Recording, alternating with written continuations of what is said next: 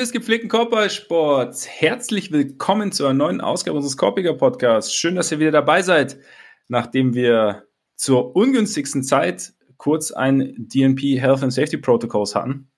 Letzte Woche ging leider gar nichts, krankheitsbedingt, aber jetzt ist er wieder zurück. Äh, hoffentlich etwas weniger gezeichnet als der gute Rob Williams, der nicht, dass es nötig gewesen wäre, nicht, dass ich es hätte merken müssen, aber der natürlich für dieses wunderbare kleine Format unverzichtbare. Ole fragt. Mein Name ist Max Marbeiter und zwei Sachen, Ole. Erstens, wie geht's? Äh, solide. Bin noch nicht wieder da, wo ich äh, sein möchte, aber sagen wir mal, es ist äh, je, jeden Tag ein kleines bisschen besser werden. Wie, wie Jürgen Klinsmann es damals gefordert hat, so versuche ich es gerade auch. Und es ist, äh, es ist nervig. Also es sind jetzt schon anderthalb Wochen und äh, ja, irgendwann wäre man auch gerne wieder einfach richtig fit, aber äh, ja. man darf es nicht überstürzen. So ist es, so ist es. Du hast hoffentlich auch ein paar Buddha-Statuen aufgestellt. Selbstverständlich. Um die auch mal wieder erwähnen zu können.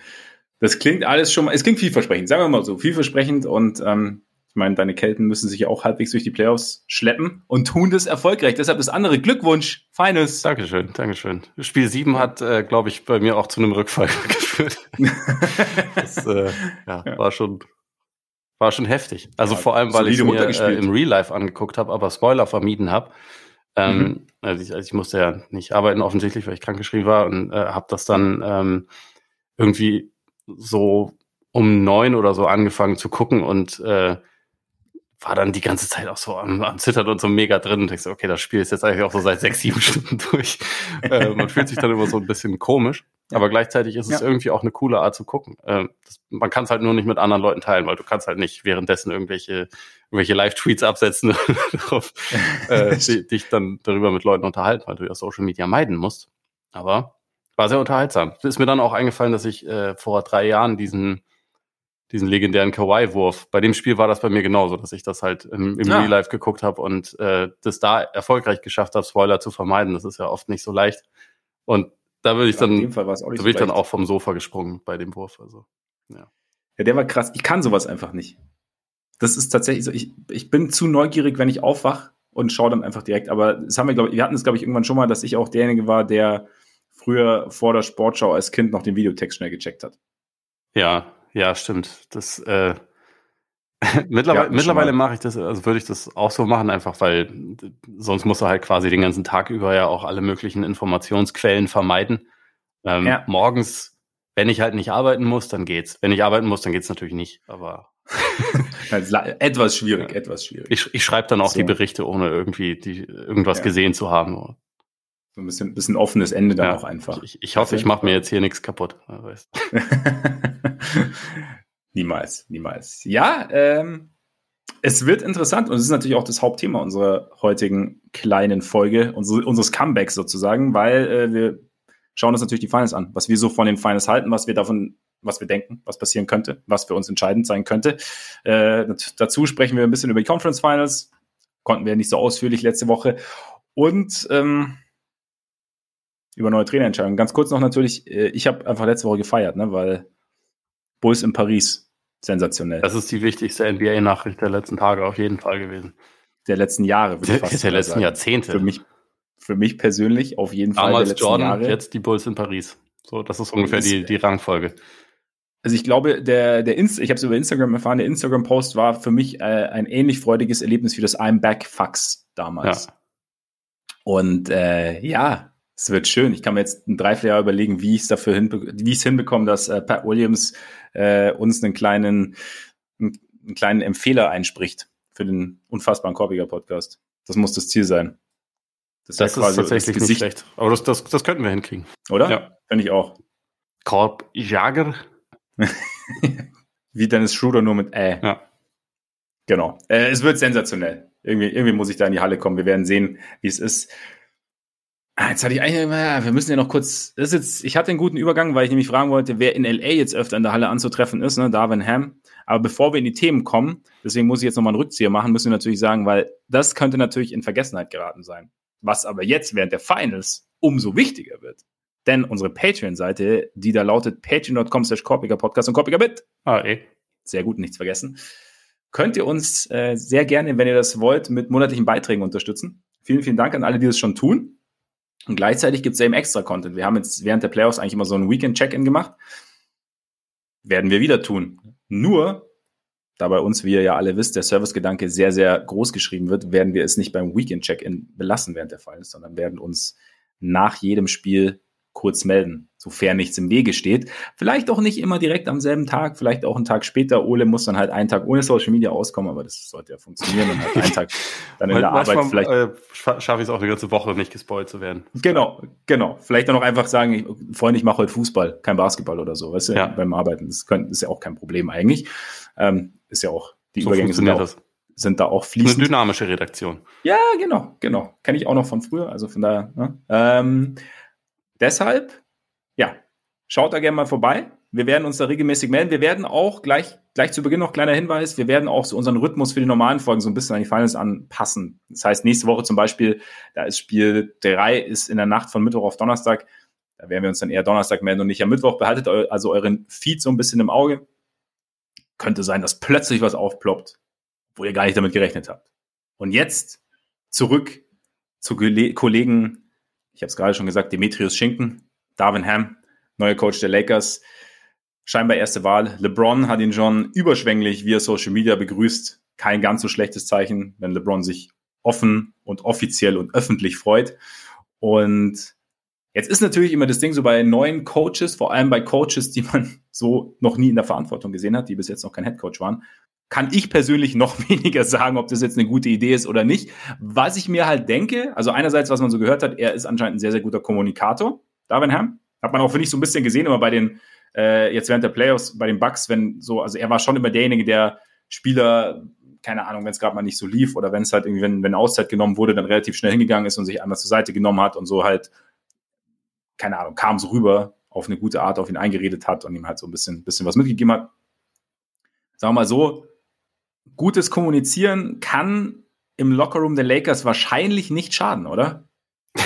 Grundsätzlich würde ich das auch so sehen, ja. ja. Äh, es ist halt, ich meine, die, das Problem hatte Frank Vogel jetzt ja auch, dass es halt einfach so ist, es gibt da sehr viele, sehr große Charaktere, sehr laute Stimmen, auch nicht nur was die Spieler angeht, sondern was halt das Front Office angeht, was irgendwelche Berater angeht, was, was Kurt Rambis, angeht. und Linda ja. Rambis vor allem angeht, die ja. natürlich eine, eine ganz zentrale Rolle in dieser Organisation spielen. Und ich glaube. Und das vollkommen zu Recht. Das sollten wir nicht, nicht vergessen. Es ist halt für jeden Coach, glaube ich, erstmal sehr wichtig, irgendwie einen Weg zu finden, sich zu behaupten. Und da ist es dann sicherlich ganz gut, dass Darwin Ham jemand ist, der, also das, das war zumindest auch mein Eindruck, irgendwie unter den, unter den Spielern, die er gecoacht hat und teilweise auch unter, unter anderen Leuten in der Liga, die ihn halt teilweise noch als Spieler kennen, teilweise auch einfach nur als jemand, der halt immer in der Nähe vom Spiel geblieben ist, halt sehr respektieren. Das ist halt erstmal eine, eine wichtige Grundvoraussetzung. Und alles andere wird man halt so ein bisschen sehen müssen. Ne? Also die Probleme des Kaders sind dadurch ja jetzt nicht gefixt. Da kannst du natürlich gespannt sein, wie sich das irgendwie weiterentwickelt, ja. wie, wie das Thema Westbrook sich weiterentwickelt, wo sie jetzt natürlich sagen, nee, nee, den traden wir nicht, der, der bleibt und äh, und den Trade-Wert erhöhen, oder? Ja, genau, da geben wir jetzt natürlich nicht irgendwie alles, äh, noch irgendwie zusätzliche Assets mit ab. Ja. Verständlich, gucken wir mal, wie sich das dann weiterentwickelt. Ähm, weil, ja, der Kader hat halt seine Lücken. Frank Vogel war jetzt auch kein schlechter Coach, der ist vor zwei Jahren noch Meister geworden mit dem Team. Ja. Ähm, das heißt, die Situation bubble. für so einen Coach, bitte? In the bubble. Ja, in the bubble. Aber in zählt. the bubble. Pat Beverly Voice. Entschuldigung. Dein, ja, dein, dein guter alter Freund. Vielleicht hätte der auch der Coach werden sollen. Nee. Auch ein guter Kommunikator. ähm. Ich finde es auf jeden Fall erstmal ganz, ganz gut, dass es ja halt jemand ist, bei dem man jetzt eigentlich seit, seit Jahren hört, das ist so einer der nächsten, die dran sind, mal Head Coach ja. zu werden, der irgendwie mal eine Chance verdient hat. Ich meine, die Lakers werden ja auch gesehen haben, dass jetzt, äh, dass es bei den Celtics gerade ganz gut funktioniert hat. Das heißt natürlich nicht, dass Judoka und Darvin Ham genau die gleichen Coaches oder die gleichen Voraussetzungen haben oder irgendwas, aber es ist halt einfach dieses, wir geben nochmal wem anders eine Chance und wenn man weiß, dass es anscheinend ihre Traumlösung Doc Rivers war, dann denke ich, sind sie mit Darwin Ham vielleicht erstmal besser dran, weil Doc Rivers wäre halt die nächste sehr, sehr, sehr laute und teilweise ziemlich bockige Stimme in dieser Organisation, die mehr als genug sehr laute und sehr bockige Stimmen schon hat. Und ich weiß nicht, ob das derjenige wäre, der halt dort die Probleme hätte fixen können. Und deswegen gibt einem Neuen eine Chance. Ähm, ich hoffe, dass die Leute dort mitziehen und ihm auch wirklich die Chance geben und ihn nicht, wenn es zwei, drei Monate nicht so gut läuft, sofort zum Sündenbock machen. Die Gefahr besteht mhm. natürlich auch immer, aber gebt ihm erstmal eine Chance. Ich finde es ich find's auf jeden Fall erstmal nicht schlecht. Ich habe mir auch so gedacht, im Endeffekt ist es ja oft so, wenn du eben nicht, nicht den großen Namen holst, wie jetzt Doc Rivers zum Beispiel, bei dem du keine Ahnung, die halt irgendwie so ein bisschen naheliegend sind, sondern wenn du halt eher sagst, also wenn du dir eher jemand Neuen holst, wie es die Celtics zum Beispiel gemacht haben, hast du ja gesagt, dass das dann, das, da komme ich dann immer irgendwie schnell drauf, dass ich mir, okay, man, man möchte jetzt vielleicht doch irgendwie einen, einen gewissen Plan verfolgen oder so. Das kann natürlich, wie du sagst, das kann natürlich auch schnell wieder eingerissen werden, wenn dieser Plan nicht so schnell zündet, wie man es gern hätte. Gleichzeitig, ich meine, haben wir auch letzte Saison oft gesagt, irgendwie wäre es ja cool, wenn, eigentlich wäre es interessant, wenn die Lakers wirklich mal mit Plan an die Sache rangehen würden und nicht halt sagen würden, also im Endeffekt, ja, kann man ja sagen, haben sie es vor zwei Jahren auch gemacht. Sie haben das Team ja, ja Thema oft genug aufbereitet, aber haben ja eigentlich ein gutes Team rund um Davis und LeBron aufgebaut gehabt. Ne? Haben es dann nur irgendwie wieder eingerissen, weil Stars oder weil Namen. Ähm, aber so grundsätzlich, wie es jetzt halt wird, wenn, also ich bin gespannt, was da jetzt halt folgt. Ich meine, das Ding ist, hast du ja auch gesagt, der Kader steht und der Kader ist jetzt nicht so einfach irgendwie zu verändern. Also ich habe jetzt auch gelesen, dass Talon Horton Tucker anscheinend, dass sie ihn nicht abgeben wollen und dass, also mal abgesehen davon, weiß ich nicht, Talon Horton Tucker hat jetzt nach der Verletzung auch nicht die Riesensaison gespielt. Dass jetzt nee, kann man wirklich nicht sagen. Die, dass die Leute jetzt sagen, okay, hier, nimm, nimm Rüdiger Gobbert und nimm Bradley Beal und wir Hauptsache wir haben Talon Horton Tucker. So, weißt du, ist, ja, ja. Ich glaube so auch, ist es, das, das Asset ist nicht das allerstärkste Asset. Ja, und, und bei Westbrook, ja gut, ist halt auch die Frage, wenn sie nichts drauflegen wollen, kann man irgendwie auch nachvollziehen und sagen, okay, vielleicht ein anderer Coach, vielleicht funktioniert es irgendwie besser, vielleicht finden wir irgendwie eine Rolle für ihn. Bin ich, bin ich jetzt mal gespannt. Ich finde es halt immer interessant. Es gibt ja auch bei, bei Zach Levine, wurde ja auch von TMZ gefragt und hat ja auch gesagt, er ist schon immer Lakers-Fan. Ja, ist wunderschön. Aber die Lakers können ihm keinen Vertrag anbieten. Das heißt, es ist halt maximal ein Sign and Trade und dann muss man halt wiederum dann müssen die Bulls halt irgendwie auch mitspielen. Ne? Dann, ähm, beziehungsweise dann muss man auch wieder gucken, wie es geht. Also ich bin gespannt, was, was sie diesen Sommer wirklich machen, damit das Roster anders aussieht. Und wenn es nicht viel anders aussieht, ob es vielleicht dann doch einen anderen Ansatz gibt. Ob Darvin Ham einen anderen Ansatz hat, dass alles so ein bisschen besser zusammenpasst. Ob Russell Westbrook auch irgendwie anders, anders in die Saison geht. Ähm, wie es mit Anthony Davis aussieht. Du grinst, weil du gehst nicht ja. davon aus, dass Russell Westbrook seine Herangehensweise groß ändern wird. Ja, ich meine, wie oft hatten wir das, das Thema mit ihm schon? Ähm, ich glaube nicht, dass er sein Spiel jemals umstellen wird und deswegen glaube ich auch nicht, dass er jemals neben, neben LeBron passen wird. Also er braucht den Ball in der Hand, um effektiv zu sein und dann ist er schon nicht besonders effektiv, wenn man ganz ehrlich ist. da hast ja. du halt einfach bessere Optionen bei den Lakers und es ist ja letztendlich so, wenn, wenn LeBron und Davis gesunde Saisons spielen, also beide um die 70 Spiele machen. Dann werden die Lakers ganz gut sein. Das heißt nicht, dass sie dann Meister werden, aber die werden dann besser sein als letzte Saison. Und äh, man darf trotzdem gespannt sein, was so, was so drumherum passiert und wie sich die, die Rolle von Westbrook weiterentwickelt. Aber ich habe da jedenfalls, ich glaube nicht, dass es irgendeinen Coach auf der Welt gibt, der aus Westbrooks Skillset eins macht, was halt super neben, neben LeBron und Davis passt das, das glaube ich jetzt auch nicht. Also, beziehungsweise da müsste man halt schon. Bei Westbrook ist halt jetzt das Krasse, finde ich, nur, also beziehungsweise letzte Saison hat er schon extrem gemerkt, dass es halt, ist für mich schon nochmal andere Nummer, als es in Washington war. Ja, auf jeden so. Fall. Also so, und, und dann, ob es da irgendwie, aber klar, er wird jetzt nicht, also dass er jetzt irgendwie ein Sniper wird, auf einmal kann ich mir auch nur ganz schwer vorstellen. Dass er, ich weiß nicht, diese Sache mit dem Off-Ball-Cut oder mit der, also was heißt, muss ja nicht mal ein riesiger Cut sein, aber einfach nur ein bisschen Bewegung ohne Ball denke ich mir irgendwie so minimal erlernen kann man es vielleicht. Ich weiß nicht, ob es vielleicht aber doch irgendwann zu spät ist. Keine Ahnung. Ähm, ich denke mir nur, wenn, wenn er es irgendwann lernt, dann vielleicht nach letzter Saison. Also, dass er dann, dass er da vielleicht ins, ins Nachdenken kommt. Aber du hast natürlich recht. Ich meine, das Skillset grundsätzlich passt jetzt nicht wahnsinnig gut, vielleicht aber einfach eine andere Minutenverteilung oder was auch immer. Und dann ist halt für mich auch die ganz große Frage, ob LeBron halt im hohen Alter auch einfach ob er noch dazu in der Lage ist, zu Winning Basketball beizutragen. Oder ob er halt wirklich nur noch ein Empty Carries Guy ist. Kann ja auch sein. Ja, das kann natürlich sein. Ja, ich glaube, ich, glaub, ich habe mein, mein Lakers-Kontingent erfüllt. lass, mal, lass mal über die Playoffs reden. Lass über die Playoffs reden. Ähm, genau, ich dachte, das wäre ein guter Abschluss. Ja, ich, ich habe eine wichtige Einstiegsfrage. Shoot. Wie fandest du die Conference Finals? Mal ganz allgemein.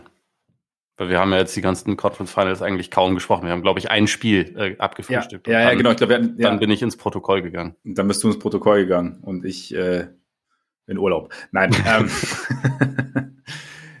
Wie fand ich die Conference Finals? Also wir hatten ja irgendwann im Laufe der Conference Finals gab es ja dieses, dieses große Thema, also dass zum Beispiel, dass die Serien zwar eng sind, aber dass wir einfach keine engen Basketballspiele erleben. Also nicht beide Conference Finals Serien, weil die Mavs Warrior-Serie war ja im Endeffekt, im Endeffekt nicht eng, aber das halt einfach, dass es wahnsinnig lang gedauert hat, bis es mal, also ich meine, Spiel 7 war jetzt interessant, hast du ja schon kurz eingangs erwähnt, zwischen den Celtics und den Heat, aber ja, Spiel 6 auch, ne? Aber davor ja, Spiel 6 alle, auch, genau. alle nicht wirklich. Genau, und davor war es halt immer deutlich. Du bist halt irgendwie so, hast so, so, so, so ein Blowout-Ping-Pong irgendwie gehabt. Und das ist natürlich dann, wenn du, wenn du das Gefühl hast, dass beide Mannschaften irgendwie nah beieinander sind und dann ist aber, aber es halt quasi nur von Spiel zu Spiel variiert und sie es im Spiel dann irgendwie nicht so hinkriegen, war ich schon so ein bisschen, es hat mich nicht so gepackt, wie ich gedacht hätte, dass es mich packt irgendwie. Weißt du, wie ich meine?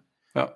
Ähm, weil eigentlich hatte ich mich irgendwie darauf gefreut, es war irgendwie auch ein interessantes Matchup, es waren irgendwie auch in Anführungszeichen neue Teams, also klar, man, man wusste schon, wer da irgendwie kommt, aber es war irgendwie mal so ein bisschen und, und man, ich hatte auch gedacht, dass es halt, ja, also ich meine, wie gesagt, im Osten war es ja eng, nur ich fand schon interessant, dass die Heat bei allen Verletzungssorgen, die sie hatten, und ich meine, die Celtics hatten natürlich auch mit, mit Williams, mit Smart, also kein, also in, in dem, also keiner war wirklich fit, aber dass es die Heat dann trotzdem geschafft haben, in Anführungszeichen, kein Heatsländer, die, äh, die Celtics so ein bisschen auf ihr Niveau runterzuziehen. Also die, einfach, weißt du, dass sie einfach die, weil die Celtics waren eigentlich im Endeffekt das auch aufgrund der Verletzungen eben, also Jimmy Butler war irgendwann, hatte Probleme, Tyler Hero, äh, Lowry sowieso, ähm, waren das ausbalanciertere, irgendwie tiefere Team und trotzdem irgendwie hätten sie am Ende beinahe noch,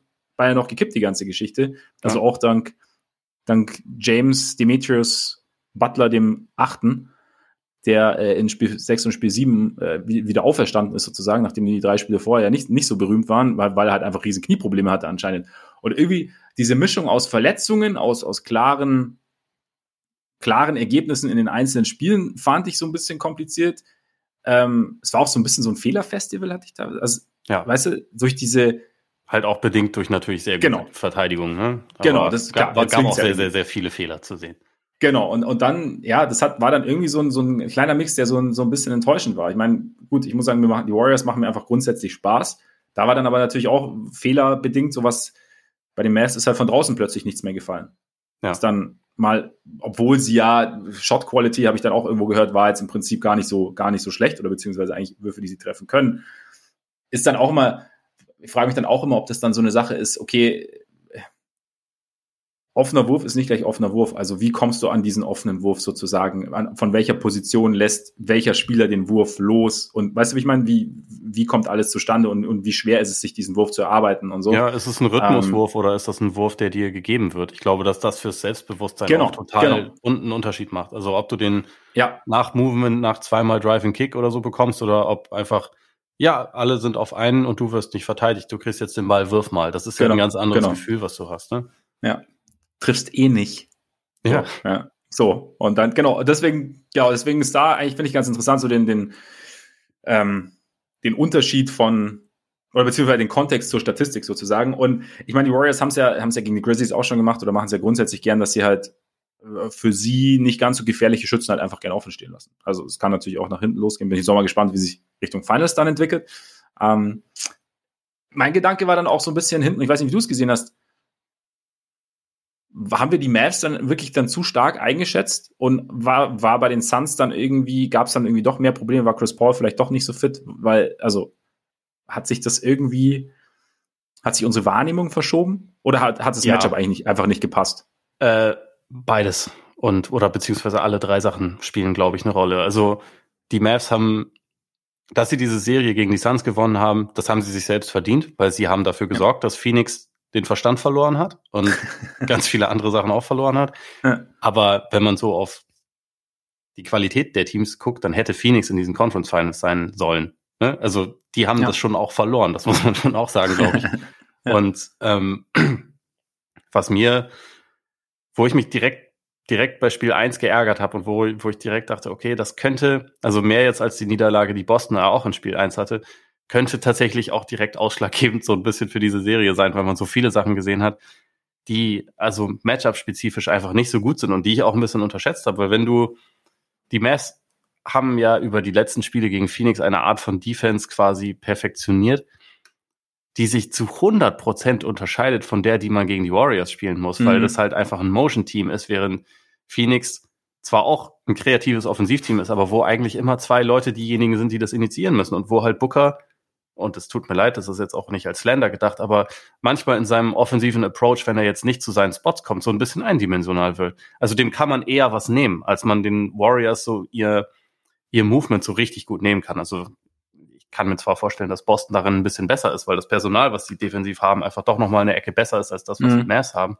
Aber ich habe das so, glaube ich, sehr unterschätzt, also zumal diese Serie dann ja auch irgendwie schnell wieder losgeht und du musst halt dein ganzes System neu kalibrieren. Du musst dich auf eine ganz andere Herausforderung einstellen mit diesem ewigen Rumgerenne, was die, was die elenden Warriors machen mit der Ballbewegung. Ja. Und dann hast du halt am Ende auch einfach nur eine Sechser oder sechseinhalb Leute Rotation, wovon dann einfach mehrere Spieler zum Unzeitpunkt so ein bisschen ihren Wurf verloren haben. Auch gerade bei Maxi Kleber, der hat natürlich eine schlechte Serie gespielt, aber es, es fällt mir auch schwer, dem Vorwurf zu machen, weil wir wissen eigentlich über seine Karriere, dass der jetzt nicht jemand ist, der der monatelang 40 Minuten pro Spiel spielen kann. Und für die Mass, um zu funktionieren, müsste er das ja eigentlich über drei Monate mhm. tun, also über diese gesamte Postseason und müsste auch am besten immer über 40 Prozent seiner Dreier treffen. Und das, das ist einfach zu viel verlangt, aber sie haben ja auch keine Alternative. Paul war in der Serie nicht spielbar, Berthans nicht wirklich. und was haben sie sonst für Alternativen? Sie haben ja niemanden. Und ja. sie hatten auch sonst halt nicht, nicht wirklich was, wo sie jetzt noch nachlegen konnten. Also, man hat ja ein paar Mal gesehen, wenn Josh Green drauf war, was das für ein Geschenk war für die Warriors, aber irgendwie, und da habe ich mich auch ein bisschen geärgert, weil ich das definitiv unterschätzt habe, dass halt einfach diese, diese Mini-Rotation, die die Mavs hatten und dieses teilweise absurd gute Shooting von den Rollenspielern, das, das ist ja, man kann nicht immer davon ausgehen, dass das dann in der nächsten Serie auch replizierbar ist. Wenn du ja. defensiv auch noch mal irgendwie noch mehr in Bewegung bist, noch mehr andere Herausforderungen hast und äh, das ist halt auch so ein Unterschied. Die Suns sind kein Team, das zum Ring geht. Sie haben zwar einen physisch dominanten Big Man, aber der dreht sich im Zweifel weg und nimmt einen Hookshot statt einen Dank, wenn er den hat. Das wird er nicht mehr los.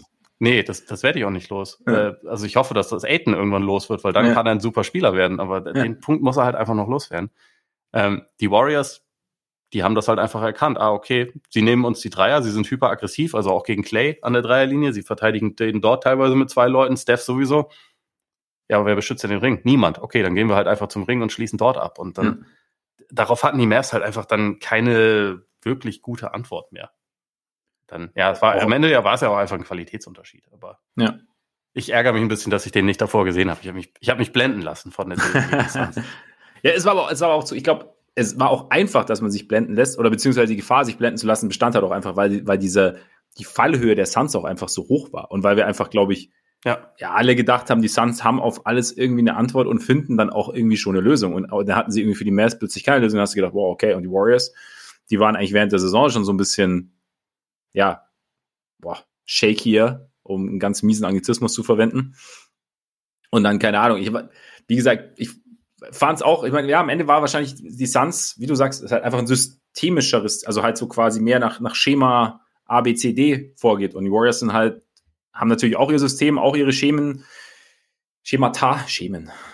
Ähm, und äh, es ist aber halt, wie du sagst, es ist halt einfach eine, eine, ganz andere Art der Bewegung und eine ganz andere Art der Freiheit irgendwie und dadurch halt komplizierter für eine Defense. Und Außerdem haben sie den aggressiven Big Man in Kevon, Moses, Malone, Moody. Äh, so sieht's Looney, aus. Nicht, nicht Moody, sondern ja. Looney. Moody auch, aber und und Wiggins halt auch. Ne? Also ähm, die beiden sind bisher die Spieler in der Playoff mit den meisten Offensiv-Rebounds. Jetzt, und jetzt weißt du auch, wo ich die ganze Zeit im Urlaub war, nämlich ja, auf, ja. Meiner, auf meinem mittlerweile ähm, kleinen Anwesen auf Wiggins Island. Ja, deswegen habe ich mich auch echt geärgert, dass wir letzte Woche nicht aufnehmen konnten, weil ich mir schon dachte, so, du bist in auf Wolke 7 gemeinsam mit Andrew Wiggins und seiner Großmutter, die ihn auch immer angefeuert hat ja. und immer an ihn geglaubt hat, weil es war, es war teilweise eine Andrew Wiggins-Serie. Und pass auf, meine Prognose jetzt an dieser Stelle, ne? Steph Curry gewinnt ja keine Finals MVPs, weil er unter uns einfach auch nicht gut genug ist. Eben. Ja? Wissen wir ja. Weil er performt nicht in den Finals, wenn es drauf der, ankommt. Der Däumling, der kann das ja alles nicht. Wackelt das Händchen, nachzufangen Matthew Dellavedova und äh, Konsorten. Ja. Deswegen Finals MVP 2022 Andrew Wiggins. In einer Saison All-Star Starter und Finals MVP. Oh Mann. Ich wollte, dich, ich wollte dich erst noch fragen, ob du findest, er hätte den, den Conference Finals MVP Award gewinnen ich sollen. Ich gehe gleich einen Schritt weiter. Ich gehe okay. gleich einen Schritt weiter. Das heißt, du tippst auch auf die Warriors. Da können wir uns ja den Rest der Folge auch einfach Ja, genau. Wir sind, ich, ja, ich habe nämlich auch keine Zeit. Außer dann machen wir heute mal 25 Minutes or less, dachte ich. Ja. ja. Ähm, nein, aber Wiggins tatsächlich hat, äh, also richtig, also genau so, wie man halt, wie man ihn sich wünscht. Also wie er Doncic teilweise verteidigt hat, fand ich, fand ich schon extrem, extrem gut. Also so die richtige Balance aus Druck ausüben, ihm halt irgendwie wenig anbieten, Recovery und ähm, ja, die, ja, wir wissen ja, ich meine, dass bei Warriors der ein oder andere sehr fähige Defender rumläuft, aber halt auch, ich finde es schon immer interessant, deswegen bin ich auch, also ist fein, wenn wir auch drüber sprechen, so dieses, dass sie schon so ein bisschen defensive Lücken haben, aber dass sie halt auch Spieler haben, die die so ein bisschen zumindest verkleinern können irgendwie. Und ähm, ja, Wiggins ist halt einer von denen und dann eben halt diese Aggressivität in der Offense und halt, hast du ja gesagt, am offensiven Brett. Also dass ja. er dann schon irgendwie da auch so seine Nische gefunden hat, wenn halt jeder auf Steph schaut oder auf Pool oder auf ähm, Clay, selbst auf Draymond, wenn, wenn Draymond irgendwie halt Richtung Zone zieht oder den Ball hat und er dann halt irgendwo sein Gegenspieler vielleicht abgelenkt ist und er dann halt zum Offensivrebound geht und sich den schnappt mit seiner ja. Athletik. Also, und da, er ist halt, er hat, ja, irgendwie sein, er, er geht in seiner Rolle gerade so ein bisschen auf. Ich hoffe, dass das in den Finals so weitergeht. Ich finde, das ist übrigens krass, weil über die letzten Jahre hörst du ja immer wieder, so Teams gehen nicht mehr auf Offensiv-Rebounds. Das ist irgendwie, da wird gar nicht so, ähm, das wird nicht mehr priorisiert. Ich habe das Gefühl, gerade in den Playoffs hast du so viele Spiele, die einfach durch Offensiv-Rebounds teilweise mhm. entschieden mhm. werden. Also einfach dieses Possession-Game. So einerseits ja. Turnover, andererseits Offensiv-Rebounds, weil du halt gerade auf so einem Niveau, wo, wo es halt irgendwie du teilweise 20 Sekunden lang alles richtig machst defensiv, der Wurf ist schwer, der genommen wird und dann landet er aber beim, bei, wieder beim Gegner und du musst dich halt wieder aufstellen und so. Das ist ja auch zermürbend wie sonst was. Deswegen dieser, ja. dieser Aspekt Offensiv-Rebounds, das ist auch, das wird, glaube ich, auch ein sehr entscheidender Faktor in den, in den Finals jetzt sein. Also bin ich mal sehr gespannt. Und da ist es halt, also Wiggins hat ja diese kranke Athletik und die, und die Länge und so. Und äh, das hast du ja auch im Duell mit Luca gesehen. Ich habe ja vorher auch gedacht, okay, Wiggins ist aber schon irgendwie schmal und ja schon auch ein bisschen kleiner als Luca, aber halt irgend, also der ist halt größer, als es manchmal aussieht, finde ich. Und mhm. ja. der, der hat ja auch schon irgendwie eine sehr imposante Statur und deswegen hat es dann auch irgendwie überwiegend ganz gut hinbekommen, dass er das halt in Single Coverage machen konnte. Ja.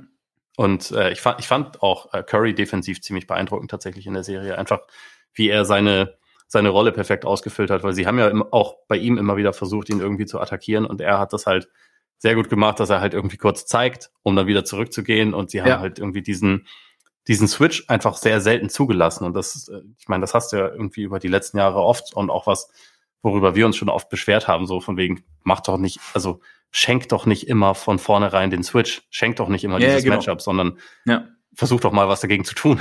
Ja. Das haben die Warriors irgendwie ganz gut hinbekommen und daran fand ich halt Curry auch echt sehr gut, der irgendwie seine, seine Rotation auch einfach sehr sauber läuft und ähm, ja, also äh, selbst wenn das von ihm offensiv nicht die, die explosivsten Playoffs sind, die wir von ihm gesehen haben, ich finde, defensiv wirkt für mich, als wäre er halt besser, als er bisher jemals war. Also besser in diesem System. Und äh, das ist dann natürlich schon auch, das, dann ist es eine Schwachstelle weniger. So die einzige richtig krasse Schwachstelle bei den Warriors gerade ist Pool, aber der wurde ja, ja auch genau. ein bisschen dosierter eingesetzt dann. Ja, aber ich meine, trotzdem hat er immer noch gut äh, zwischen 20 und 30 Minuten gespielt und hat sich dann gegen ja. Ende der Serie auch ein bisschen, ein bisschen mehr reingehängt. Und ich fand, bei Curry gerade, finde ich, da habe ich jetzt bei, ähm, war hier ähm, Marcus Thompson, der, der große Warriors Insider quasi von, von The Athletic, war bei der Ringer NBA Show mit Wozny Lamb. Und ähm, da haben sie auch, hat er auch so ein bisschen, ich weiß, einer von beiden hat dann gesagt, ja, Curry hat halt, also haben sie, sie haben quasi erstmal Curry gepriesen für seine, für seine Art des, des Superstar-Daseins. Einfach, dass er halt quasi das gibt, was das Team braucht. Und auch, es ging halt auch so ein bisschen los. Curry hat damals ja diesen Vertrag gehabt mit 11 Millionen, da konnte sich keiner über Geld beschweren sozusagen, was immer hieß, ja gut, Curry verdient, oder weiß nicht, ob es 11 waren, aber halt war in Anführungszeichen unterbezahlt. Konnte sich keiner beschweren. Dann Curry, Fußverletzung, kommt erstmal von der Bank in den Playoffs jetzt dieses Jahr. Kann sich ja. auch keiner mehr über Minuten beschweren oder wenn er nicht startet, weil Curry kommt von der Bank so ungefähr. Und dann haben sie dann eben auch gesagt, ja, er hat sich, Curry hat, aber ich glaube, Thompson hat es gesagt, ähm, Curry hat sich im Endeffekt, er hat ein bisschen Offense für Defense geopfert, um besser verteidigen zu können. Da lässt er jetzt halt natürlich mehr Körner. Und ich fand auch gerade so in, in, Spiel 1 hat man, fand ich, hat es auf mich so den Anschein erweckt, oder hat für mich so den Anschein erweckt, dass sie, dass die Warriors allgemein und Curry auch selber halt so ein bisschen so ein Statement setzen wollen. Also dass er diese, dieses Show und dieses Blitzing und dieses Hedging noch ein bisschen intensiver, aggressiver gemacht hat, um zu zeigen, gleich mal so ein, so einen Ton zu setzen und zu sagen, okay, so, pass auf, Freunde, macht es ruhig, aber wir haben da, also ich, ich werde, ich werde alles versuchen, um es euch so schwer wie möglich zu machen. Ja. Und genau, und da, dass ihm dadurch halt im Endeffekt in der Offense vielleicht das eine oder andere Korn fehlt. Und dann finde ich auch, ich finde diesen, ich, ich habe mir gedacht, lasst uns doch so ein bisschen diesen Zusatz, ja, für, für Curry sind diese Playoffs offensiv nicht so, also bei dir war es jetzt geil, aber ich habe es schon ein paar Mal so gelesen, für, für Curry ist es jetzt nicht so geil oder er hat es schon besser gemacht. Wie, wie du sagst, er spielt defensiv vielleicht so gut wie nie gerade, Ne? Oder, oder muss man auch nicht mal den Superlativ ausbringen, aber er spielt extrem gut defensiv gerade, für seine Verhältnisse. Aber immer so, ja, er könnte es ja besser, er könnte es ja besser und wir warten auf diese Explosion. Ich meine, er spielt bis jetzt halt, er spielt bis jetzt gute Playoffs. Also und sein Team. Ich, ich warte auch nicht drauf, weil sie haben, sie haben bisher vier Spiele verloren über drei Serien, ne? Die sind ja, ja das ist ja nicht so, dass sie bisher irgendwie in die ganz krassen sieben Spiele äh, Kämpfe reingegangen sind, wo ja. er dann am Ende nicht geliefert hat oder so. Das kann man überhaupt nicht sagen. Er hat ja immer das gegeben, was das Team irgendwie brauchte. Gefühlt. Eben. Und ich meine, irgendwie 48, 40er Quoten, ne? Wenn ich es ja. im Kopf habe. Irgendwie, irgendwie so um den Dreh. Also es ist jetzt, es ist nicht so übel, was er macht. Und es ist halt immer, also immer so dieses, ja, er, aber er muss doch mal dieses Signature-Spiel drin haben.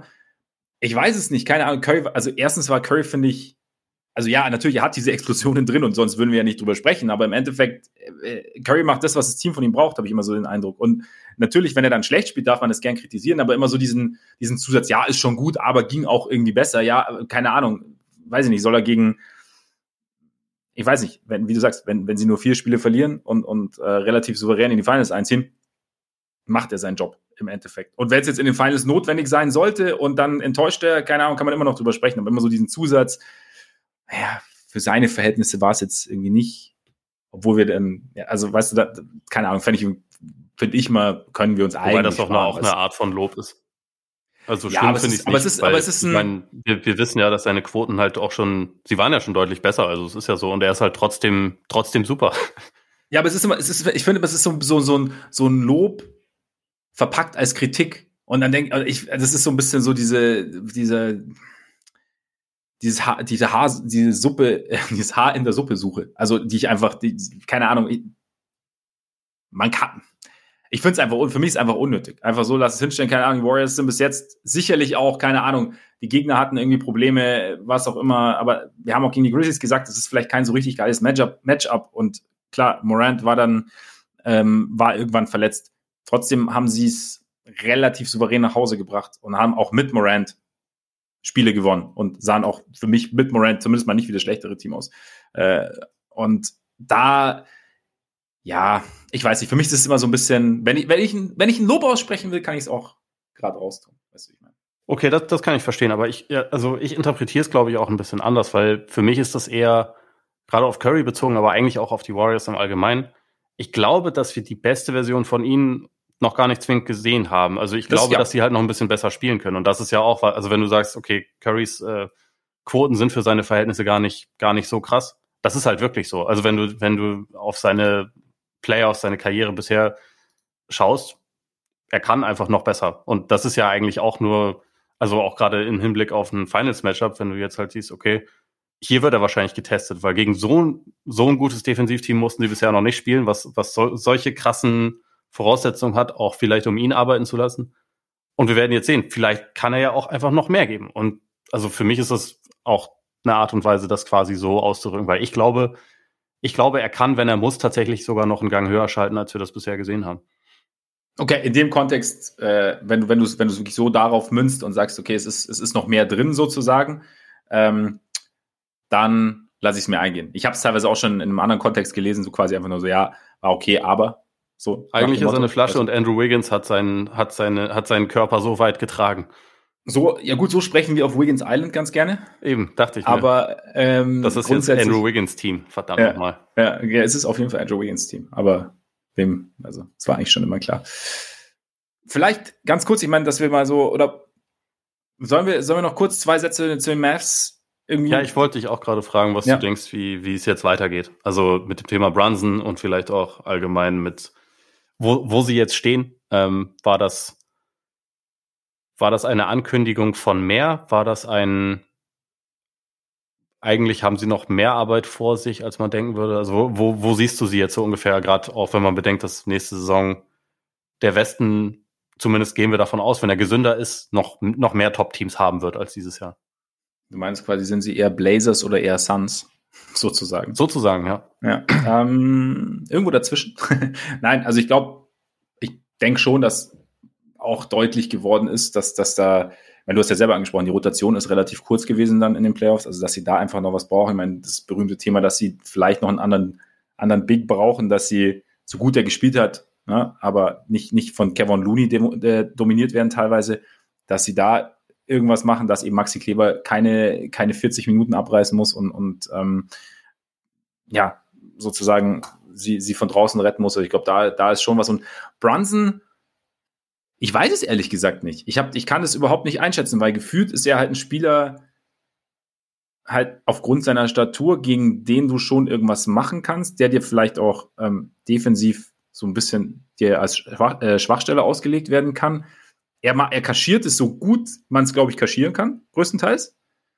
Und dann ist die Frage, ich weiß ich nicht, vielleicht kann ich es kurz zurückgeben, was, was, wie siehst du das denn? Was, wo, wo wäre deine Schmerzgrenze? Oder sagst du, oder ist es halt dieses klassische Ding, okay, bevor wir, also wir wissen, dass wir in, in ihm einen sehr, sehr guten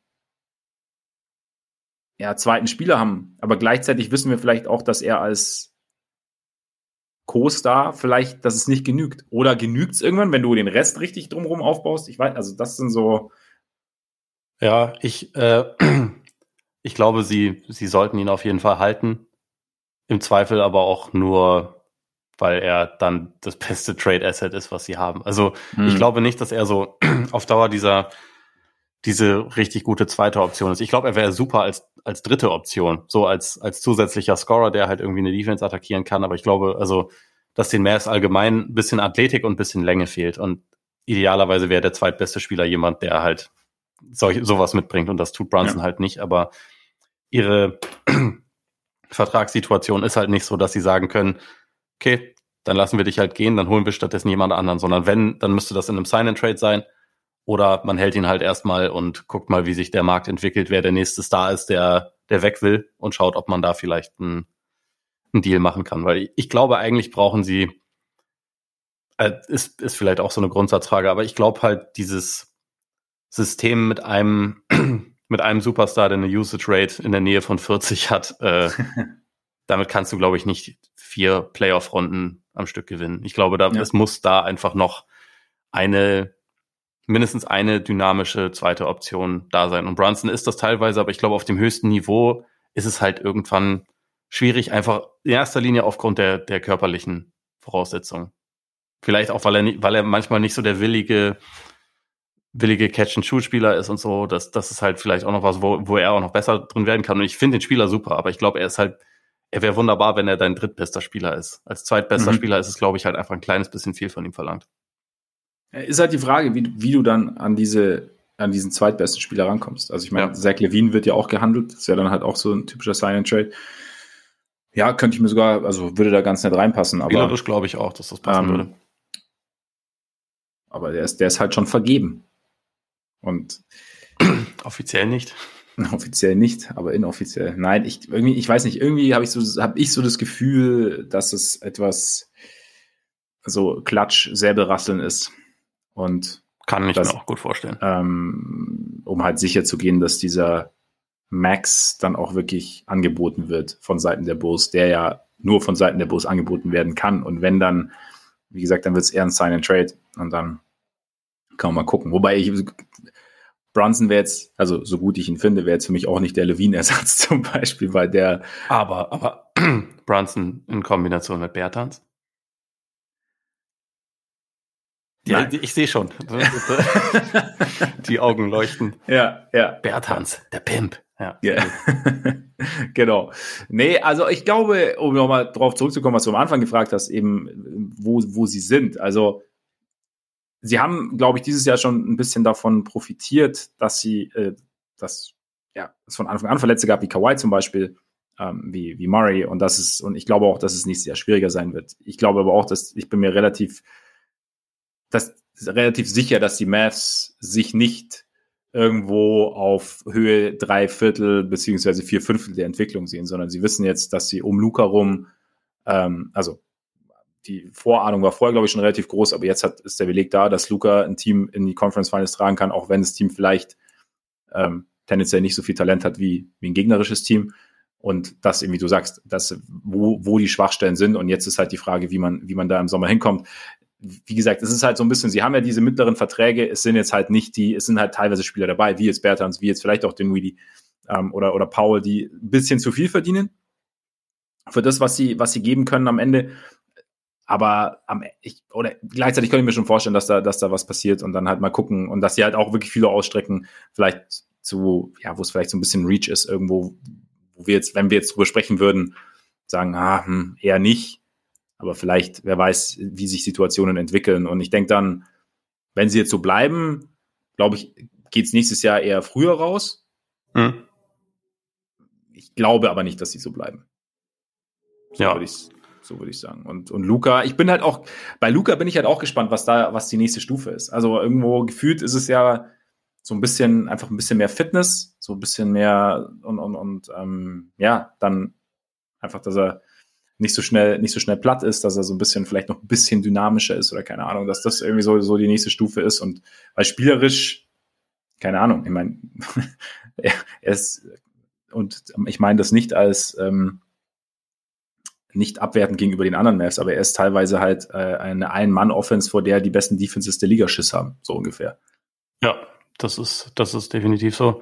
Ähm, aber also was, was bei ihm finde ich Sachen sind, äh, abgesehen jetzt von der Wampe, die sich äh, durchaus auch noch easy ändern lassen sollten, womit er dann halt auch sogar noch mal einen kleinen Sprung macht. Einerseits Freiwürfe, so dass ja. der über seine Karriere 74 Prozent von der Freiwurflinie trifft, ist halt schon sehr wenig, wenn man sieht, was für ein, was für ein Touch er hat.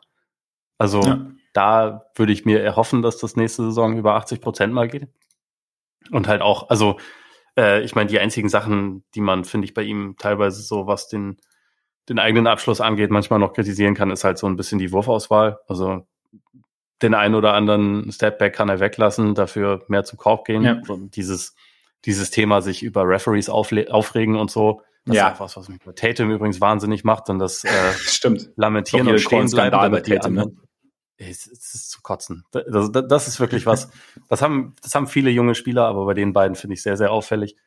Ja. Das sind eigentlich ganz einfache Sachen, die sich halt korrigieren lassen, meiner Meinung nach, und wo du dann halt sogar nochmal den nächsten Schritt machen kannst. Aber grundsätzlich sind wir bei vor allem bei Doncic natürlich auch schon auf einem Niveau, wo du wirklich nicht mehr wahnsinnig viel meckern kannst. Und wir haben jetzt auch in diesen Playoffs das erste Mal gesehen, es lässt sich mit ihm auch auf einem hohen Level verteidigen. Er, er ist dann nicht ja. ein, das Kernstück deiner Defense, aber er kann schon seinen Job machen. Und das ist, das ist ja eigentlich auch schon mal eine ziemlich wichtige Erkenntnis aus dieser Postseason, würde ich mal sagen.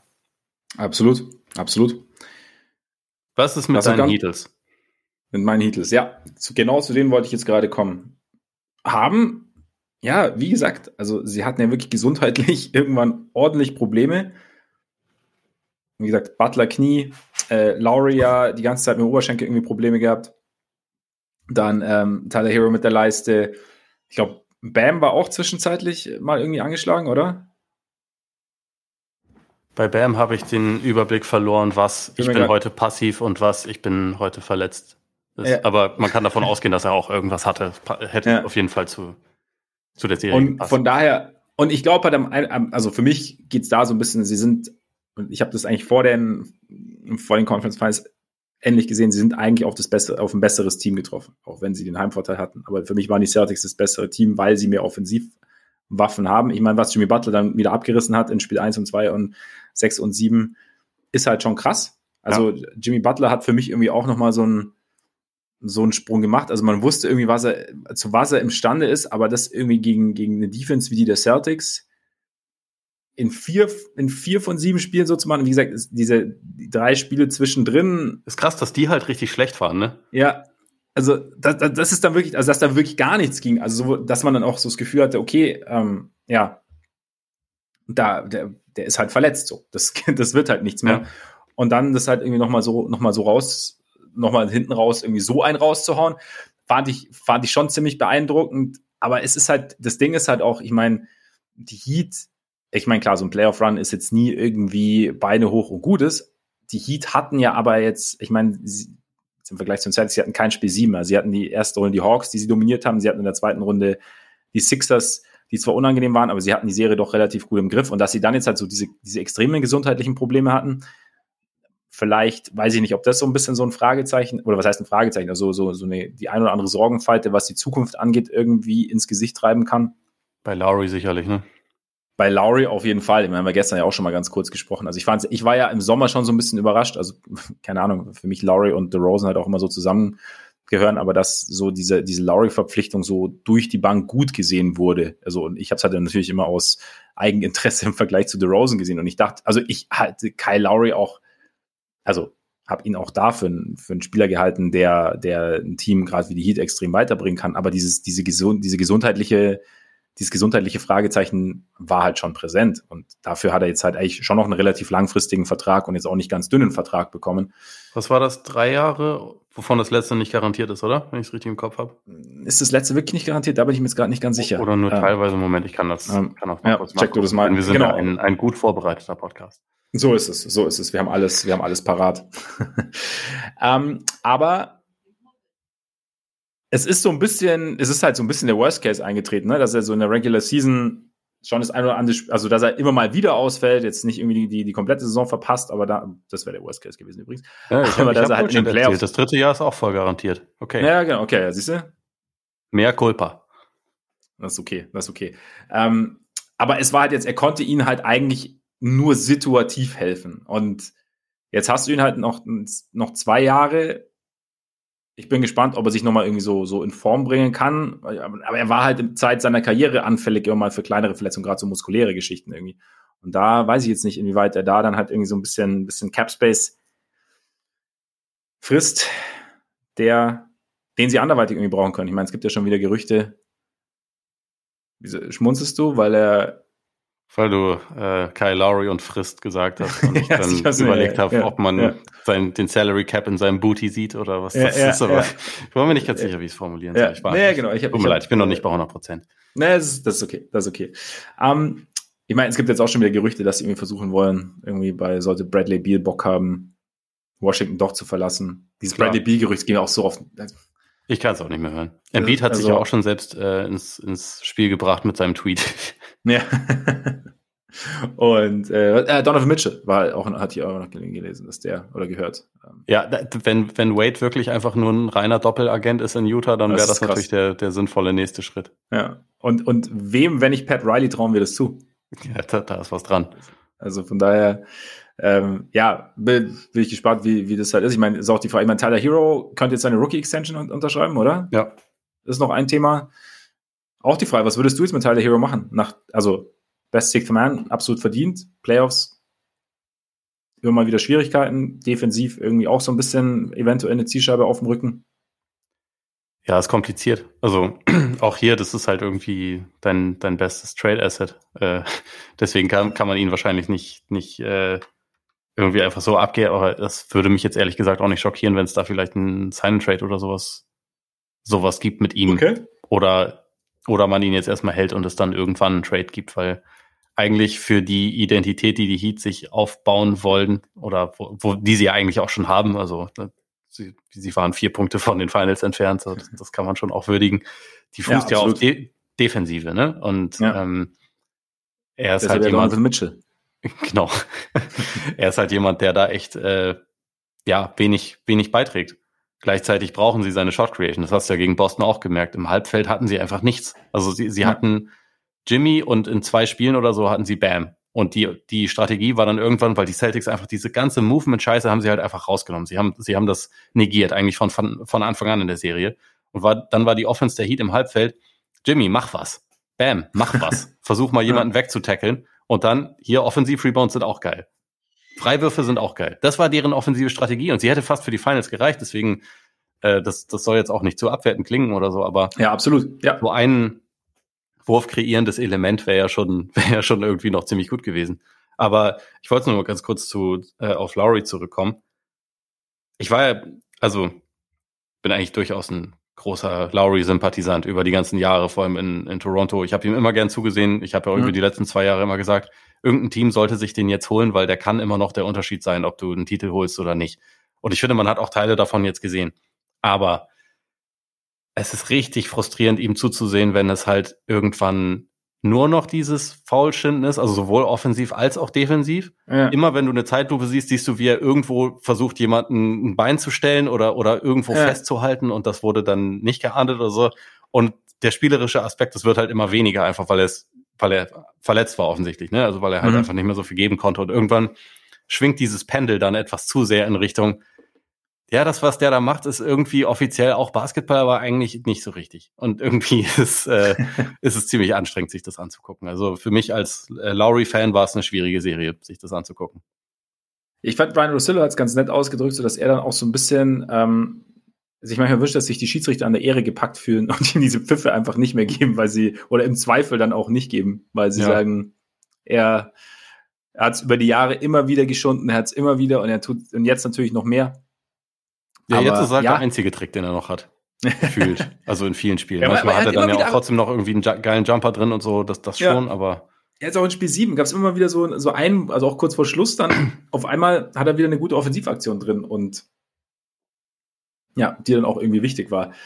Ja, Miami, keine Ahnung. Also ich, ich gehe davon aus, dass das einfach irgendwie, dass sie sich irgendwie verstärken, dass sie, also wie gesagt, sie waren vier Punkte von den Finals weg und ähm, das ist ja dann und, und sie haben es irgendwie, und das wäre jetzt meine Frage, vielleicht auch als Einstieg dann so ein bisschen zu den Richtungen der Finals. Also, du hast ja schon gesagt, dass die Celtics den Heat sehr, sehr viel Offense genommen haben. Dass man auch gesehen hat, dass die Heat dann eben so, was wir uns ja auch über die ganze Saison gefragt haben, im Halbfeld dann durchaus Probleme haben gegen eine richtig gute Offense. Wir haben gesehen, dass bei den, dass die Heat körperlich sehr, sehr viele Probleme haben. Wir haben auch gesehen, dass die, oder es sah irgendwann so aus, als hätten die Celtics die, die Serie jetzt wirklich im Griff. Und trotzdem wäre dieser Dreier von Jimmy Butler kurz vor Schluss gefallen, hätte es durchaus passieren können, dass wir jetzt Heat gegen Warriors besprechen. Ja. Macht, macht dir das so ein bisschen Sorgen aus Celtics Perspektive, dass du sagst, irgendwie dieses Team lässt noch zu oft schleifen? Oder denkst du, okay, das war jetzt halt so dieser berühmte Gipfel, auf den sie jetzt erstmal kommen mussten, oder diese berühmte Hürde, die sie jetzt irgendwie hinter sich lassen mussten. Und jetzt ist halt so, das könnte dieser Klick-Moment gewesen sein. Ich bin zwiegespalten, weil im Prinzip hattest du diese, diese Situation mit der verschenkten Chance und dem, boah, vielleicht wird das jetzt doch nichts mehr in der Serie davor gegen Milwaukee auch schon. Da war es Spiel 5, was sie mhm. eigentlich schon gewonnen hatten und dann doch wieder wieder hergeschenkt haben durch, durch Offensive Rebounds, durch Turnover, also durch den ganzen Kram, den du jetzt gegen Miami äh, auch wieder gesehen hast. Und ich weiß, also es ist dann natürlich trotzdem noch mal was anderes, wenn du ein Spiel 7 auswärts in den Conference Finals gewinnst. So, und das ist ja. die eine Hürde, die sie bisher noch nicht genommen haben. Die, dieser Kern war ja schon mehrfach in den Conference Finals, aber sie waren halt noch nie in den Finals. Das ist jetzt gemacht. Deswegen habe ich schon auch die Hoffnung, dass es so ein bisschen, bisschen dieses ähm, Erweckungsmoment sozusagen gegeben hat. Und gleichzeitig denke ich aber auch, die Warriors sind cleverer und erfahrener als die Celtics. Also selbst wenn die Celtics ja durchaus auch Erfahrung haben, aber äh, sagen wir mal so, ich glaube, dass eigentlich Boston die bessere Top 7 hat in der Serie. Mhm. Aber ich kann mir auch vorstellen, dass die Warriors einfach ein bisschen besser da drin sind, ihre, ihre Probleme etwas zu vermeiden und den Sack halt zuzumachen. Also ihre Chancen äh, zu sehen und dann, und dann wahrzunehmen, weil das ist halt, finde ich, das hat sich über diese gesamte Serie gegen Miami jetzt auch wieder gezogen. Die Celtics hatten Spiel, Spiel 3 hätten sie am Ende, obwohl sie den Anfang ja komplett beschissen hergeschenkt haben, hätten mhm. sie am Ende gewinnen können. Haben sie aber nicht. Spiel 6, da, du hast die 3-2-Führung, du hast gefühlt eigentlich schon, äh, alle reden davon, dass du, dass du eh durch bist, ne? Du hast Spiel 6 zu Hause, kriegst halt Nachstritt von, von Jimmy Butler und machst halt den Sack wieder nicht zu. Und Spiel 7 haben sie so oft verloren und dann wieder gewonnen, dass es, dass es einen halt vollkommen in den Wahnsinn getrieben hat. Und ich kann mir vorstellen, dass die Warriors da ein bisschen besser darin sind, das zu bestrafen, weil ähm, man, man redet immer davon, dass der Weg der, der Warriors nicht so, nicht so, nicht so steinig war vielleicht. Ich glaube auch, dass die Celtics stärkere Gegner hatten auf dem Weg in die Finals, aber gleichzeitig die aller, also die allerbesten Offensivteams und so waren das jetzt halt auch nicht unbedingt. Und sie mhm. haben halt mhm. trotzdem fast die volle Distanz genommen. Also über die letzten beiden Serien haben sie die volle Distanz genommen. Ich, ich weiß nicht genau, was das bedeutet. Ich meine, 2008 war das ja auch so. Da hatte, hast du so eine dominante Regular Season und dann haben sie sich in den Playoffs über drei Serien Stimmt, ja. einen abgebrochen. und dann haben sie es in den Finals irgendwann hinbekommen.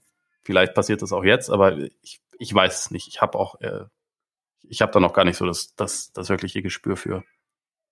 Das finde ich eine ganz entscheidende Frage, also eine, eine ganz interessante Frage, was, was jetzt, also wir hatten jetzt eben vor allem die Heat Offense ja mit Fragezeichen sowieso schon versehen. Ähm, bei den Bucks haben wir auch immer gesagt, dass, dass die sich teilweise auch so ein bisschen selber im Weg stehen. Gut, die Nets hatten Kevin, Kevin Durant und, und, und Kyrie Irving, aber auch jetzt halt nicht die massigste Bewegung in der Offense und jetzt, wie es jetzt halt wird gegen, gegen die Warriors, also was sie, was jetzt die Celtics Defense damit macht. Wobei ich jetzt schon sagen will, ich weiß nicht, wie du es siehst, aber du hast ja auch gesagt, die Celtics haben den Heat gut ihr Movement genommen und natürlich haben die Warriors jetzt nochmal ein anderes, eine andere Art des Movements und halt auch andere Spieler und halt eine andere Dynamik in ihrem Movement und in, in ihrer Bewegung. Das ist nicht zu. Ähm, aber sie scheinen für mich schon eigentlich Spieler zu haben oder, oder auch eine Defense zu haben, die, die den Warriors Probleme bereiten kann. Keine Ahnung, ich habe dann auch so ein bisschen gedacht, so, weil damals, also sie können ja switchen, also sie haben ja die Spieler, die theoretisch vieles oder alles switchen können und dann bist du dann vielleicht auch wieder bei den 2017er Rockets oder 18er Rockets? 18. 18er Rockets, genau. Da bin ich halt gespannt, was die Warriors da mittlerweile machen. Ob die Celtics es dann auch so gut hinbekommen, ist natürlich auch wieder die Frage. Aber bis jetzt in der Regular Season, wenn sie aufeinander getroffen sind, auch so in den letzten Jahren, haben die Celtics eigentlich immer ganz gut ausgesehen, die Warriors. Ne? Das ist ja noch Smart gegen Curry, der ihm irgendwie auf den Sack gehen kann und, und so. Also von daher bin ich da mal gespannt. Also mh, mm, es ist ja umgekehrt ja, die Warriors Offense ist auch noch nicht auf so eine Defense getroffen. Auch wenn man vielleicht natürlich sagen kann, dass zumindest die, diese Physis, die die Grizzlies ihnen entgegengestellt haben, vielleicht, also die Defense selber ist nicht auf dem Niveau, aber zumindest, dass sie da schon gemerkt haben, wie es ist oder Wege finden mussten gegen eine Defense, die ihnen durch ihre Physis die Bewegung so ein bisschen, bisschen komplizierter macht und ein bisschen erschwert. Plus dann eben noch zwei, dann irgendwann, als Steven Adams dann wieder mit drin war, ähm, zwei groß irgendwie unterm Ring hat, wie es bei den Celtics ist. Natürlich, natürlich nicht dieselben Spielertypen. Trotzdem treffen ja im Endeffekt beide Teams ähm, auf, auf einen Gegner, der theoretisch Möglichkeiten hat, ihr, ihnen, ihnen ihre Stärke so ein bisschen zu nehmen, ne? Oder zumindest, oder sie zumindest da zu testen, sagen wir es mal so.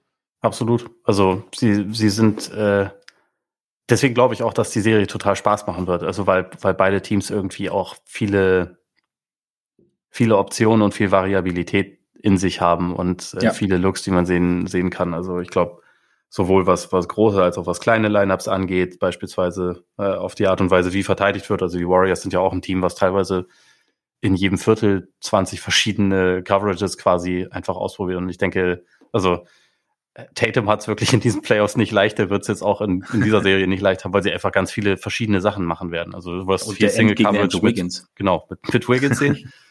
Und aber auch viele, viele so Double Teams, ne? Und viele, ja. ähm, auch teilweise sicherlich mal eine Box and One und so ein Zeugs. Und dann kann man mal gespannt sein, ob sie auch Draymond wieder vielleicht viel auf Jalen Brown packen, um so diese zweite Option so ein bisschen zu nehmen, wie sie das gegen Dallas auch gemacht haben. Finde ich, finde ich eine spannende Frage. Also es gibt da irgendwie ganz viele, ganz viele so, so einzelne Matchups. Auch Derek White versus Jordan Poole finde ich total spannend, weil White mhm. defensiv einfach echt richtig gut ist und seitdem er ein Baby hat, Shoutout, ist er auch offensiv gut. Also das war einer der einer der entscheidenden Spieler in dieser Heat-Serie und über den haben wir noch gar nicht gesprochen, aber ja. ähm, das ist halt auch jemand, der dann manchmal irgendwie so diese so ein, so ein gewisses Tempo und vor allem auch eine Aggressivität und einen Drive mit reinbringen kann in die Celtics Offense, die irgendwie total wichtig sein kann. Und gleichzeitig Poole ist natürlich auch irgendwie so der, ist er momentan der zweitbeste Offensivspieler der Warriors? Ich weiß gar nicht genau, aber er ist auf jeden Fall der der dynamischste wahrscheinlich und derjenige, mhm. der von der Bank halt immer so eine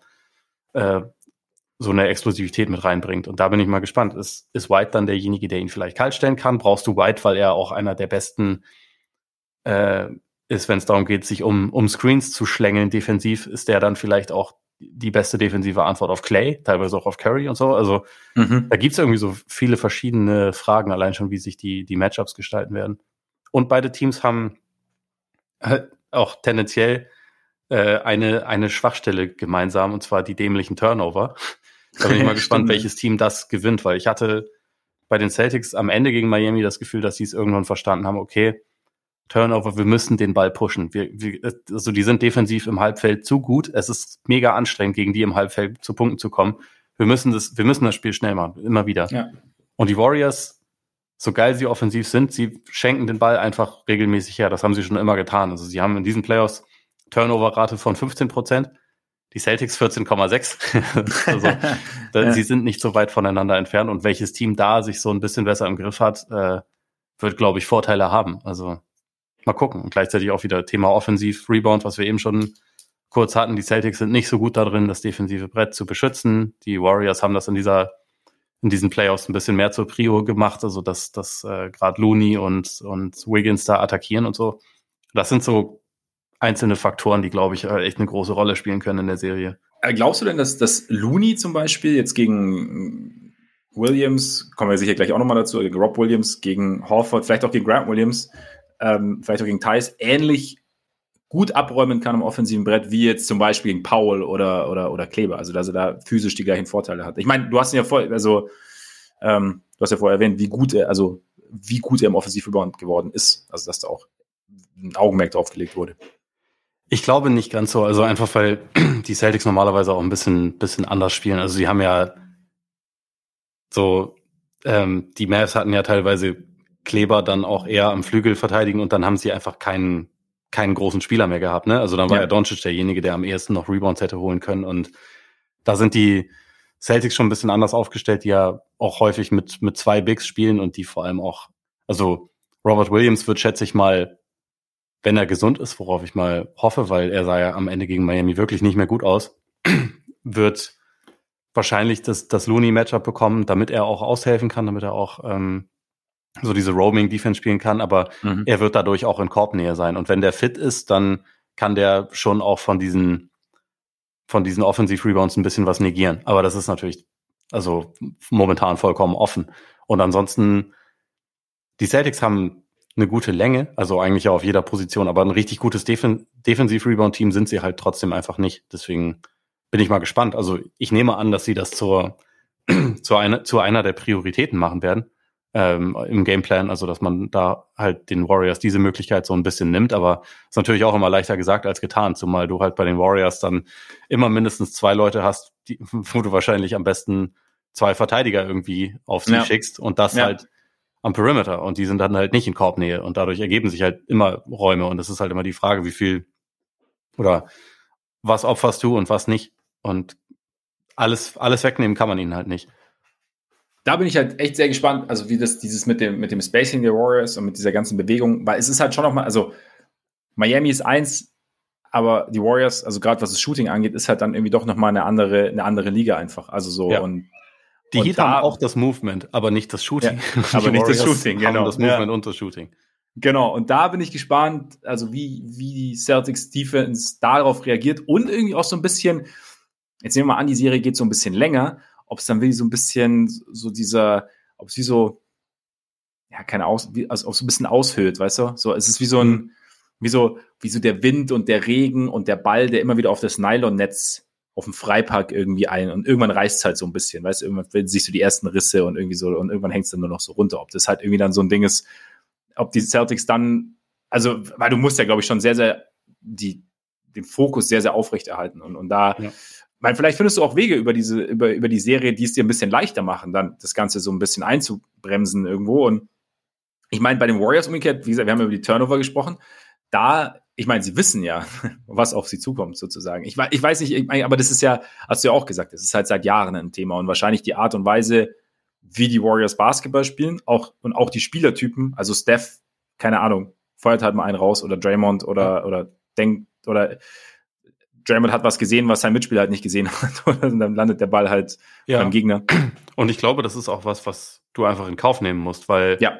du kriegst das geile Ball-Movement nicht, wenn du nicht auch gelegentlich halt diese Turnover in Kauf nimmst. Und ich meine, sie sind ja. ja deswegen auch normalerweise ein Team, was dann defensiv gut umschaltet und was dann, also jetzt nicht wie irgendwie Brooklyn oder so dann vollkommen äh, verloren ist, wenn man den Ball einmal, äh, einmal abgegeben hat, weil ja. halt niemand zurückläuft und dann hast, hast du hinten sofort einen kassiert. Also die Warriors sind ja überwiegend ganz gut da drin, das dann auch wiederum wieder gut zu machen. Aber sie schenken den Ball halt insgesamt einfach ein paar Mal zu oft her. Aber wie gesagt, auch hier du kannst halt nicht alles abstellen. Und wenn du dieses einzigartige Ball-Movement haben willst, dann, dann musst du das halt leider auch irgendwie in Kauf nehmen, dass der Ball halt ja. halt auch einfach mal wegfliegt. Umgekehrt, ähm, wie, wie siehst du denn die, die Celtics Offense gegen die Warriors Defense? Also, dass die Warriors mehr Lücken haben vielleicht, in Form von, ja, vielleicht Curry oder Poole oder wie auch immer. Ähm, aber wir haben ja schon auch gesehen, Miami hat es ja geschafft, irgendwie die, oder hat ja, war ja so ein bisschen der Ansatz zu sagen, wir, wir setzen die Ballhändler unter Druck oder ja. wir versuchen da halt irgendwie Turnover zu forcieren, weil wir davon ausgehen, dass die Celtics jetzt nicht die allerbesten Ballhändler haben. Ähm, und keine Ahnung, tue ich mich jetzt, also da sehe ich jetzt die Warriors irgendwie nicht so, dass sie den riesen Ball-Pressure irgendwie ausüben. Da gibt's einen ganz wichtigen Namen, den wir da nennen müssen, der ja anscheinend sogar zurückkehren soll in dieser Serie. Ja, auch wenn Dylan Brooks alles versucht hat. Ja. ja. Ja, wenn Gary sollte Payton der Zweite, das, das könnte ja. tatsächlich ein Gamechanger sein, so ein bisschen, ja. weil der natürlich der Beste in der Liga ist, was das, was das angeht, oder einer der drei Besten in der Liga. Ja, auf jeden, auf jeden Fall eklig. Also und das stimmt, das wäre, das wäre auf jeden Fall könnte, könnte den einen oder anderen vor Probleme stellen. Aber wie siehst du zum Beispiel dann, nehmen wir mal an, sie haben den Ball jetzt irgendwie nach vorne gebracht, also sehen wir dann, laufen wir Gefahr, dass wir diese stagnierende Celtics Offense sehen? mit ähm, ja viel Isolation, wenig Bewegung, nicht ganz so klugen Abschlüssen? Oder glaubst du, dass sie mit dem, was die Warriors ihnen anbieten können, ganz gut zurechtkommen können?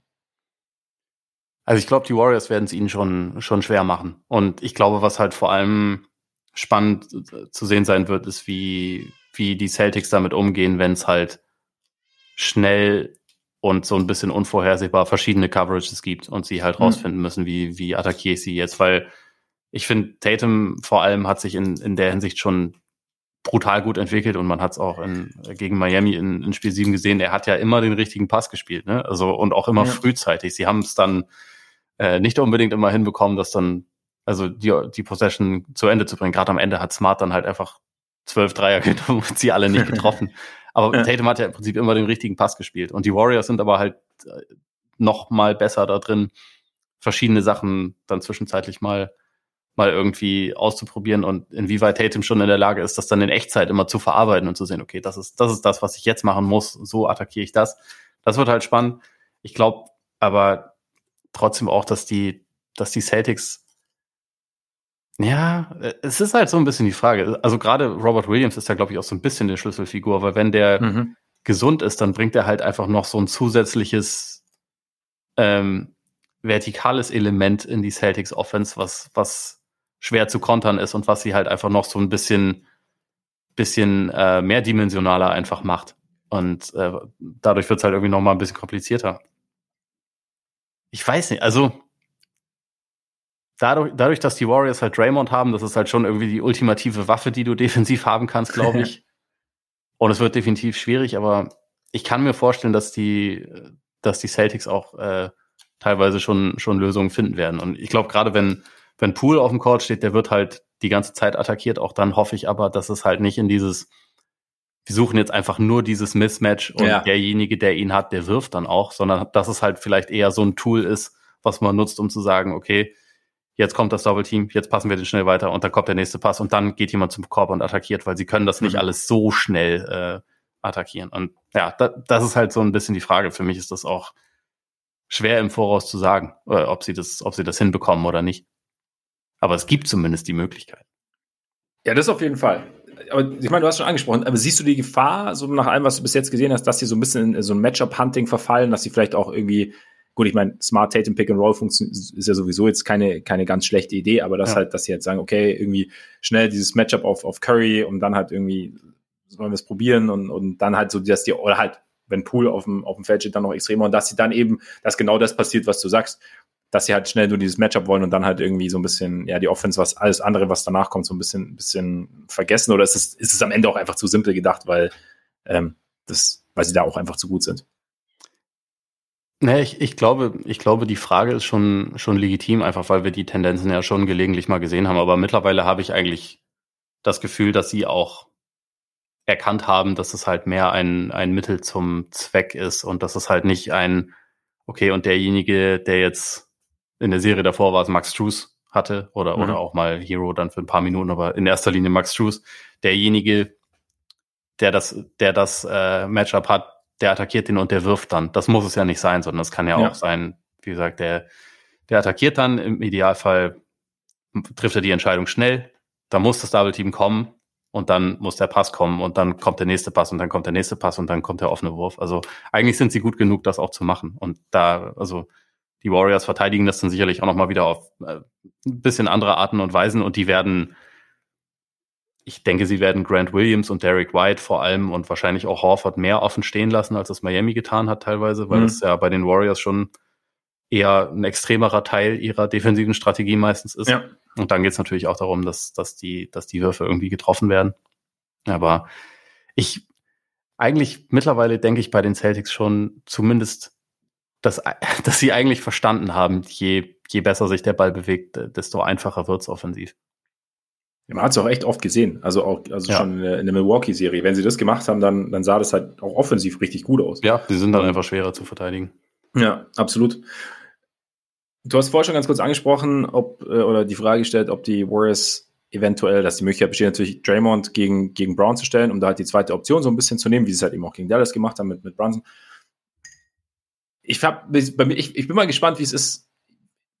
Ich könnte mir vorstellen, dass sie halt am Anfang so ein bisschen natürlicher in Anführungszeichen machen und halt Clay gegen, gegen Brown stellen. Und da ist natürlich, ist jetzt die Frage, wird, ist für mich ein interessantes Matchup dann, weil Clay, natürlich haben wir ja schon gesagt, so nach den beiden schweren Verletzungen, gerade defensiv fehlt ihm halt so jetzt ein Schritt. Brown ist natürlich explosiv. Bei Brown ist aber immer wieder so der, der Kritikpunkt, dass das Ballhandling jetzt nicht das, nicht das engste ist, sagen wir es mal so, nicht das, nicht das ja. sicherste ist. Und ob da der. Nett ausgedrückt, ja. Und ob da Clay quasi als, ja, per Definition guter Verteidiger, der jetzt einfach durch zwei schwere Verletzungen nicht mehr die gerade oder momentan oder vielleicht auch grundsätzlich nicht mehr diese physischen Tools mit hat, aber halt zumindest die, die Bewegung hat, ob er ihn da so ein bisschen so unter Druck setzen kann, dass, dass Clay vielleicht in Anführungszeichen schon über, über gewisse Strecken reicht, ähm, um, um Brown so ein bisschen aus dem Konzept zu bringen, halt mit, mit einer gewissen smarten Physis, mit halt, keine Ahnung, wenn er ihm mal ein bisschen mal die Hand an den Ball bekommt oder so und ihn da so ein bisschen aus dem Konzept bringen kann. Siehst du, denkst du, dass es Sinn ergibt, Clay über, eine, über einen längeren Zeitraum gegen Brown spielen zu lassen? Oder ist es so, ist es halt, ist, ist Brown physisch dann doch so überlegen?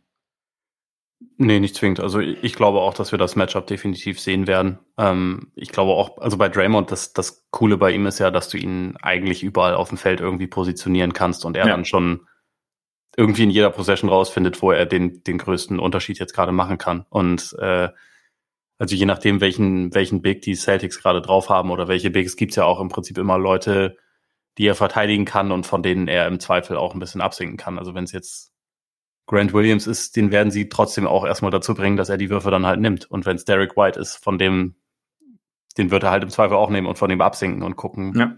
Gucken, was passiert. Also ich, ich glaube, das ist halt so das Schöne bei, bei Draymond, dass, dass du halt einfach diesen, diesen ähm, vielseitigen Aspekt einfach hast und, und er da irgendwie dann Sachen rausfinden kann. Wenn, wenn jetzt, wenn jetzt Brown richtig heiß läuft, dann kann es auch mal sein, dass also dass wir Gary Payton, dass wir, dass mhm. wir, dass wir Draymond, dass wir auch vielleicht mal Wiggins gegen ihn sehen oder so.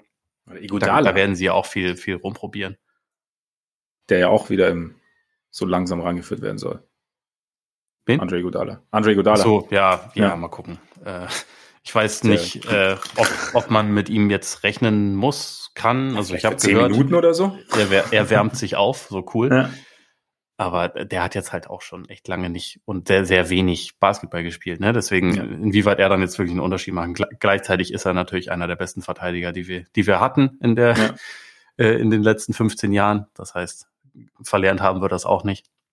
Aber mal gucken. Wie gesagt, ich glaube aber insgesamt haben sie schon ein paar Leute und äh, dass Clay erstmal dieses Matchup Brown nehmen kann, kann ich mir schon auch vorstellen. Also einfach, weil, äh, weil das weil, weil Browns Handling einfach ihn schon noch so limitiert, dass er jetzt nicht derjenige ist, der sagt, hier gib mir den Ball, ich werde am Flügel verteidigt, ich mache jetzt irgendwas Geiles daraus. Mhm. Und das ist bei ihm ja schon besser, wenn er irgendwie den Ball auch in Bewegung bekommt, wenn er so wenig dribbeln muss wie möglich, wenn er im Idealfall auch einfach direkt den, den Abschluss nehmen kann oder wenn er halt eine klare Driving Lane hat. Und, und Clay, selbst wenn er nicht mehr so explosiv oder kräftig ist wie früher, er kann ja wissen, wo die Driving Lane ist und er kann genau, das meine ich ja diese diese rechte Seite nehmen, die äh, wo Brown allein gegen gegen die Heat 30 Mal reingerannt ist und, und einen Offensivfoul bekommen hat. So, das, äh, da, da, da gibt es schon Möglichkeiten. Also äh, Clay wird da schon äh, einiges gegen ihn sehen, denke ich mal.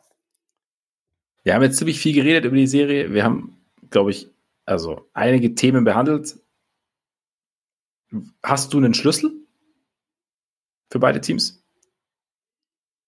Ja, ich, also im Prinzip ein bisschen habe ich es schon genannt, so mit den, mit den äh, Turnovern, das ist halt was, was glaube ich entscheidend sein kann und also auch dann, dann Umschaltspiel, also auf beiden Seiten, weil ich glaube auch die mhm. Warriors, auch wenn sie im Halbfeld bei weitem nicht so limitiert sind, wie es die, wie es die Heat oder auch die Bucks waren. Ich meine, die Bucks waren das schlechteste Halbfeldteam dieser Playoffs, weil sie halt gegen dieses Team spielen mussten. ähm, auch für die wird es wichtig sein, dass sie halt in Transition Punkte, Punkte machen und auf der Gegenseite genauso. Und ich glaube, das sind halt so Faktoren, die in jedem Spiel entscheidend sein können. Offensiv-Rebound-Thema ebenfalls. Es ist, ja. ich meine, es ist im Endeffekt auch immer relativ wichtig, wer, wer gerade Dreier trifft und wer nicht. Aber, ähm, ja, ich weiß, ich weiß auch nicht. Hast du jetzt irgendwie noch einen, einen Schlüssel oder X-Faktor, den, den wir noch nicht äh, angerissen haben? Also äh, Turnover ist sicherlich ein großes Ding auch irgendwie für mich. Also einfach weil beide also die Celtics gelernt haben, damit umzugehen. Die Warriors wissen ja sowieso, also eigentlich, wie sie Turnover des Gegners ganz gut nutzen können. Von daher ein Und Ding, wie sie Robert Williams begehen können.